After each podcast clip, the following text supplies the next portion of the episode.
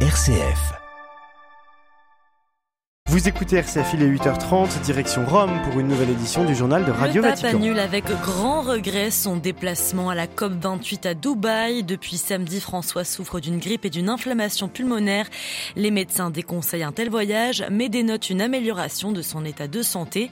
Hier, le souverain pontife a donc pu recevoir 26 victimes d'abus sexuels venant de l'ouest de la France. Il leur a demandé pardon. Nous entendrons le soulagement de l'une d'entre elles en début de ce journal. Les discussions en cours pour à nouveau prolonger la trêve qui doit se terminer demain à Gaza. La situation humanitaire y reste dramatique. Reportage à suivre dans un hôpital égyptien soignant des blessés palestiniens. Dans ce journal, on reviendra sur le voyage aux États-Unis du président, président, président pardon, argentin élu Javier Milei. Puis nous irons en RDC faire le point sur la deuxième semaine de campagne électorale. Enfin, notre dossier nous emmène en Ukraine alors que le pays se prépare à un deuxième Noël sous les bombes. L'église gréco-catholique reste mobilisée auprès de ses fidèles éprouvés. Radio Vatican, le journal, Alexandra Sirgan. Bonjour à tous. Il devait être le premier pape de l'histoire à se rendre à une COP sur avis médical. François annule avec grand regret son déplacement prévu à Dubaï du 1er au 3 décembre à l'occasion de la 28e conférence des Nations Unies sur les changements climatiques. Depuis samedi, le souverain pontife s'ouvre d'une grippe accompagnée d'une inflammation des voies respiratoires. Son état de santé s'est amélioré selon la salle de presse du Saint-Siège, mais les médecins estiment plus prudent de ne pas effectuer ce voyage les modalités de la participation du Saint-Siège à la COP28 seront définies dans les prochains jours. En raison de l'état de santé encore fragile du pape, plusieurs rendez-vous importants prévus ces jours-ci ont été annulés. L'audience générale hebdomadaire de mercredi est-elle pour le moment maintenue? Autre rencontre importante maintenue hier après-midi, celle avec une délégation de 26 victimes d'abus sexuels venant de plusieurs diocèses de l'ouest de la France et abusées par la congrégation des frères de Saint-Gabriel dans les années 60. Plus tôt dans la matinée, elles ont rencontré les membres de la Commission pontificale pour la protection des mineurs et un message du souverain pontife leur avait été adressé, message dans lequel le pape décrit les abus comme une trahison, trahison de l'humanité de Dieu, réaffirmant l'engagement non négociable de l'Église dans la protection des fidèles. Cette rencontre représente l'aboutissement d'un long processus de réconciliation pour les victimes. C'est ce que nous a confié avec émotion l'une d'entre elles, Michel Le Ringuenier. Nous avons vécu un, moment absolument exceptionnel. Avec le pape, c'était une audience privée très privée parce qu'il n'y avait que nous et le pape. Et c'était un doux moment. Il, a saisi très bien nos, nos, témoignages. Il nous a fait part d'autres témoignages et puis surtout, il nous a demandé pardon sur son nom et au nom de l'Église. Et ça, pour nous, c'était très important. Ça s'est passé de façon tout à fait, tout à fait douce. Ce monsieur est assez malade, donc euh, il faut faire preuve de bienveillance à son égard et il a fait preuve de beaucoup, beaucoup de bienveillance à notre égard. Il nous a écoutés vraiment attentivement. Il n'a parlé, il pas parlé français, mais il comprenait très bien le français, ce qui facilitait des choses. Vraiment, ça restera un jour euh, inoubliable pour nous. Vraiment. Des propos recueillis par Jean-Charles Puzolu. Commence ce matin le sixième et dernier jour de trêve entre Israël et le Hamas. Elle doit officiellement à nouveau se terminer demain matin à 7 heures. Des nouveaux pourparlers sont en cours pour tenter de la prolonger à nouveau. Ce cessez-le-feu à Gaza. Hier soir, 10 otages israéliens ont été relâchés en échange de 33 prisonniers palestiniens. Malgré l'arrêt des combats et l'arrivée de l'aide humanitaire à Gaza, celle-ci reste insuffisante selon l'ONU et la situation continue de se dégrader. L'OMS constate une augmentation massive de certaines maladies contagieuses. Les hôpitaux de Gaza sont surchargés. La pénurie d'électricité ne leur permet pas de fonctionner normalement. Alors certains blessés palestiniens sont évacués vers l'Égypte pour y être soignés. En première ligne, l'hôpital d'Al-Arish dans le Nord Sinaï, situé à une trentaine de kilomètres du terminal de Rafah. Notre correspondante en Égypte, Alice Moreno, a pu s'y rendre. Arwa veille sur sa fille de 6 ans, la petite installée dans un fauteuil roulant, a le corps désarticulé, sa boîte crânienne dissimulée sous un épais bandage. Je veux tellement qu'elle aille mieux. Si Dieu le veut, elle ira mieux. Ma fille est dans un état difficile, mais elle n'a pas toujours été comme ça. Regardez sur cette photo. Sur la photo, prise avant la guerre, la fillette apparaît vive et souriante. Un bonheur anéanti par la bombe qui a pulvérisé sa maison à Khan Elle était sous les décombres, sous les pierres, le béton. On l'a sortie de là au bout d'une heure. C'est très dur, mon cœur brûle, car mon fils est mort là-bas.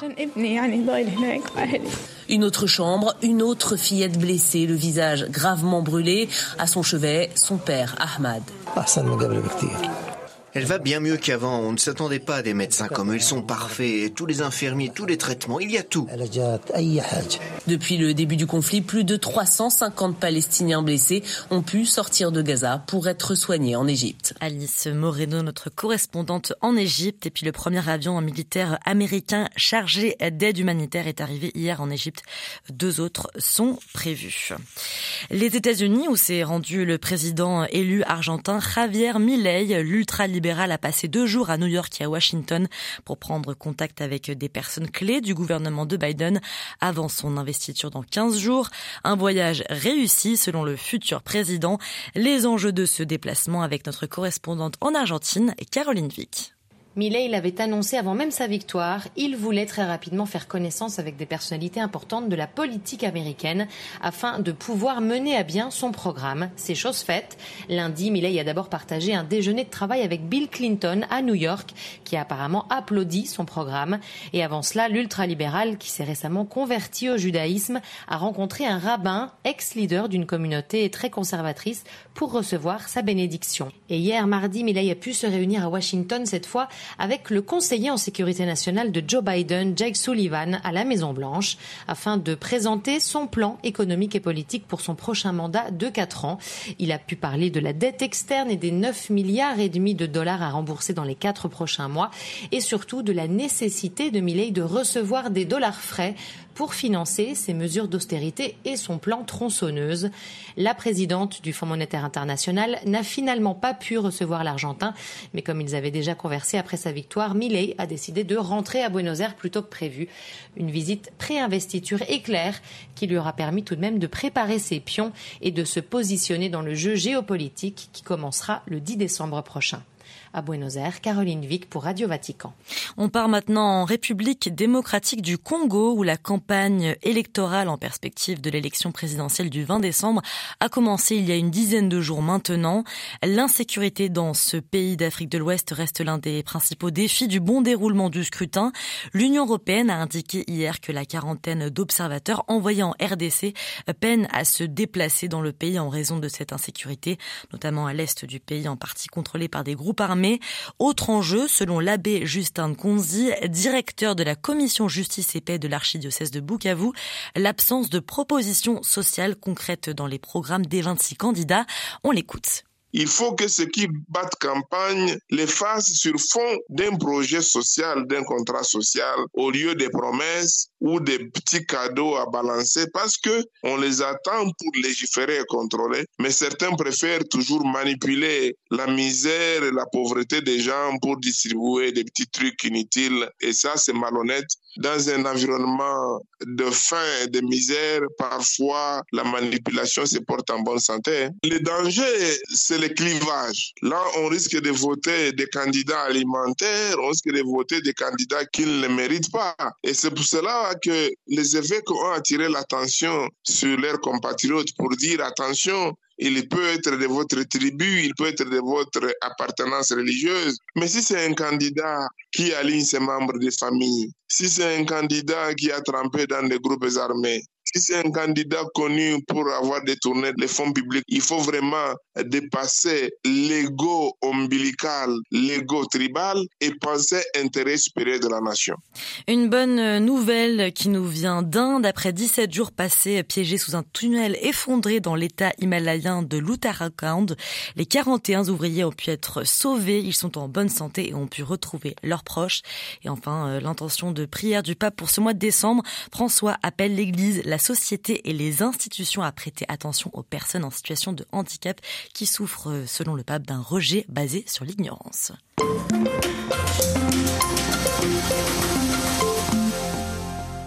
En Ukraine, pas une journée ne passe sans une attaque russe de drones ou de bombardements, pas une journée sans combat très intense sur la ligne de front entre Russes et Ukrainiens, selon les mots de l'OTAN. La guerre en Ukraine se poursuit et chaque jour, la liste des tués au combat s'allonge. Le pays est entré maintenant dans l'hiver et craint de nouvelles coupures de courant à cause des frappes russes sur les infrastructures énergétiques. L'église gréco-catholique, l'une des églises chrétiennes présentes en Ukraine, se tient au milieu de ses fidèles éprouvés le père Oler Parignac est ainsi resté depuis le début de l'invasion russe au sein de sa paroisse en banlieue de Kiev. Père de trois enfants dont l'un est soldat au front, il poursuit sa double mission de pasteur et d'aide des plus démunis et des déplacés. Il témoigne de la manière dont la guerre a bouleversé sa vie, sa famille et son ministère. Je reviens d'une visite à l'un de mes fils, celui qui se bat au front. Le moment le plus difficile de mon voyage au front pour voir mon fils, qui s'appelle Nazar, a été celui où nous nous sommes dit au revoir. Je voyais que je rentrais de l'enfer et que lui restait. J'aurais voulu que ce soit l'inverse. Je voulais le mettre dans la voiture et rester là où il était. Ce fut le moment le plus difficile du voyage. Comment vous sentez-vous en, en tant que prêtre? Récemment, mon fils a donné une interview et en tant que père et prêtre, j'ai été frappé par la manière dont il m'a défini. Pour moi, Dieu était là avant la guerre, il est là dans la guerre et il sera là après la guerre. Lorsque j'ai lu ces mots, j'ai pensé que quelqu'un avait peut-être trafiqué l'interview, mais lorsque j'ai demandé à ceux qui l'avaient réalisé, ils m'ont dit qu'il s'agissait des mots authentiques de mon fils. Nazar a perdu un ami au front. Il s'appelait Andri. Ils s'entraînaient ensemble dans la ville de Rivine. En fait, mon fils était censé participer à la mission au cours de laquelle Andri a été tué. Ce qui s'est passé, c'est qu'Andri l'a remplacé et que ce type est mort. Nazar m'appelle constamment du front et me dit Papa, souviens-toi que tu as un quatrième fils pour lequel tu dois prier autant que pour nous. Je suis donc reconnaissant à Dieu. Je prie pour qu'il veille sur mes fils et sur tous ses fils. Et je suis reconnaissant qu'il se souvienne de lui. Quel message adressez-vous en tant que prêtre? Vous savez, l'un de mes plus grands souhaits est que mon fils revienne du front comme un véritable être humain. Il n'est pas allé là-bas pour tuer quelqu'un, mais pour protéger. Malheureusement, il était déjà sur la ligne de front et a dû ouvrir le feu, tirer sur les gens. Lorsqu'il est venu me rendre visite pendant deux ou trois jours, nous nous sommes assis et il m'a dit ⁇ Papa, j'ai survécu ⁇ Et je lui ai répondu ⁇ Mon fils, tu as pris soin de ta mère, de notre pays et de tous ceux qui vivent ici. Il y a 15 jours, nous avons célébré le 50e anniversaire de ma femme et nous ne voulions pas faire de fête. Avant cela, Nazar a appelé et a dit Maman, je veux que tu fasses une fête parce que je suis parti à la guerre pour que tu puisses être heureuse. Cette expérience personnelle modifie-t-elle votre prédication? Bien sûr, j'ai lu les évangiles et en tant que prêtre, j'ai dû apprendre en lisant les commentaires des évangiles. Maintenant, les commentaires me viennent naturellement. Par exemple, le verset ⁇ Celui qui ne prend pas sa croix et ne me suit pas n'est pas digne de moi ⁇ était évident. Je pouvais l'expliquer selon les pères de l'Église, selon l'enseignement du siège apostolique, mais maintenant, cette phrase est devenue actuelle pour moi parce que tout mon peuple porte cette croix et suit Jésus-Christ. Je rencontre beaucoup de soldats parce que nous leur envoyons de l'aide et ils ne demandent qu'une chose, priez pour nous. Nous reviendrons et nous prierons ensemble. En d'autres termes, l'évangile est devenu absolument vivant. Et ces paroles de Jésus-Christ, prononcées il y a 2000 ans, sont actuelles et puissantes. Elles apportent un soutien à nos jeunes et à nos fidèles. Une partie importante de notre prédication est la manière dont nous aidons les pauvres dans l'ensemble de l'archiparchie de Kiev. Cette aide et le service social assuré par l'Église sont un sermon vivant et une incarnation des enseignements du Seigneur Jésus-Christ. La guerre a-t-elle modifié les relations que vous avez avec vos paroissiens? Je suis très heureux d'être resté ici.